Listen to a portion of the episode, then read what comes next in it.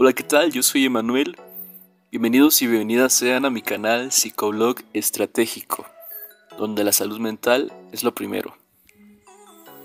Y es que estos temas, aunque parece que ya los dominamos o aparentemente no necesitamos ayuda para sobrevivir a nuestras emociones, pues en la práctica nos damos cuenta que sí necesitamos ayuda.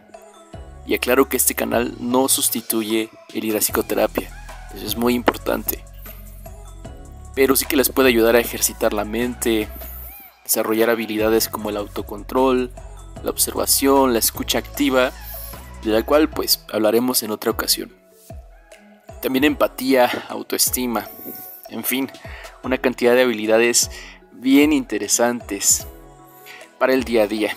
Y bueno, a propósito de esto, quiero contarles que pues en este mes es importante replantearnos un tema como es el de las relaciones de pareja, la monogamia, la exclusividad sexual, la violencia, pues ejercida de forma casi romántica y bueno, vamos al grano. ¿Sabías que últimos datos conocidos a nivel mundial de 2017 dicen que 3 de cada 5 mujeres que fueron asesinadas sucedió a manos de su pareja, expareja o algún miembro de su familia? África es el continente con mayor tasa de feminicidios, seguido de América. Y en el 2020 el Observatorio de Feminicidios de México ha reportado 724 feminicidios hasta el mes de septiembre. Entonces las cifras son importantes, pero más que las cifras son las víctimas, las circunstancias. Y con esto no quiero decir que solamente las mujeres sean víctimas de violencia, sino que en este tema tristemente vamos estando muy parejos. Pero bueno, el punto es la violencia en la pareja, de una o de ambas partes. Y yo desde mi perspectiva como psicólogo en formación me pregunto, ¿qué sucede antes de estos actos? ¿Qué historias suceden que no se cuentan? ¿Qué permitimos o qué dejamos de permitir en una relación? Les voy a contar una historia que escuché hace muy poco de una chica cuya queja es que su novio no la comprende, es poco sensible ante sus emociones y cuando ella le cuenta situaciones importantes de su vida, él le dice que no es para tanto. Eso es bastante frecuente. Además de esto, le prohíbe salir con sus amigos y amigas, así como que intenta controlar la forma en que viste, pues por el temor a que sus amigos se burlen de él y digan que no tiene mando en la relación. Y dicho textualmente, que su vieja lo mande. Chicos, chicas, sé que esto parece aquel programa de hace dos décadas, tal vez más, donde se decía, acompáñenme a ver esta triste historia. Y podríamos decir que sí, es triste y realmente lo es, incluso difícil de salir, no lo dudo porque pues están involucrados muchos sentimientos, emociones, decisiones y otras cosas que pueden hacer difícil tomar una decisión al respecto. Lo importante de todo esto no es darte consejos de cómo salir de esa relación destructiva, sino cómo ponerte a salvo y tal vez ayudarte a descubrir con qué herramientas cuentas para tomar la mejor decisión o por lo menos la más adecuada con respecto a tu relación.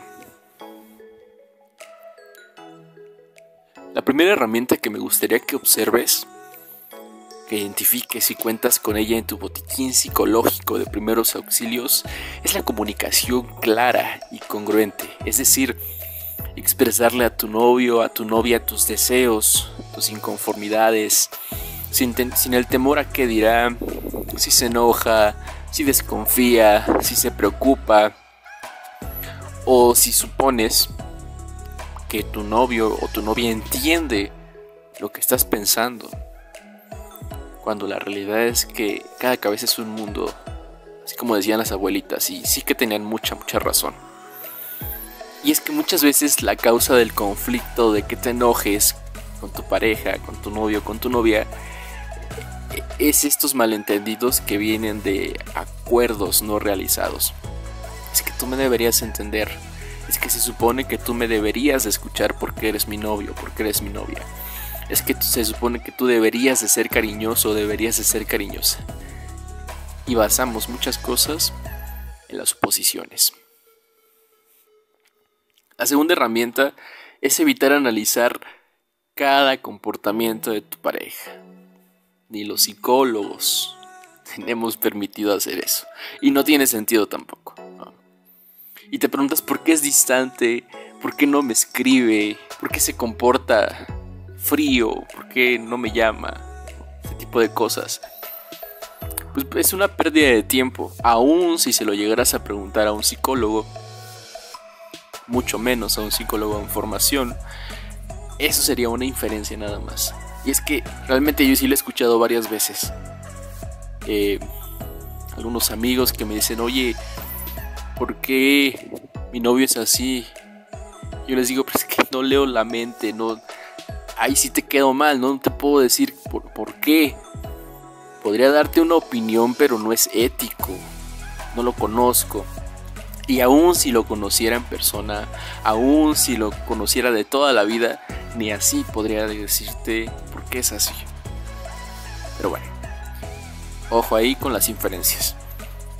O con analizar todo su comportamiento. Creo que algo más adecuado sería, ¿qué pasa contigo? ¿Cómo te sientes tú cuando tu novio o tu novia es distante? Entonces a partir de ahí,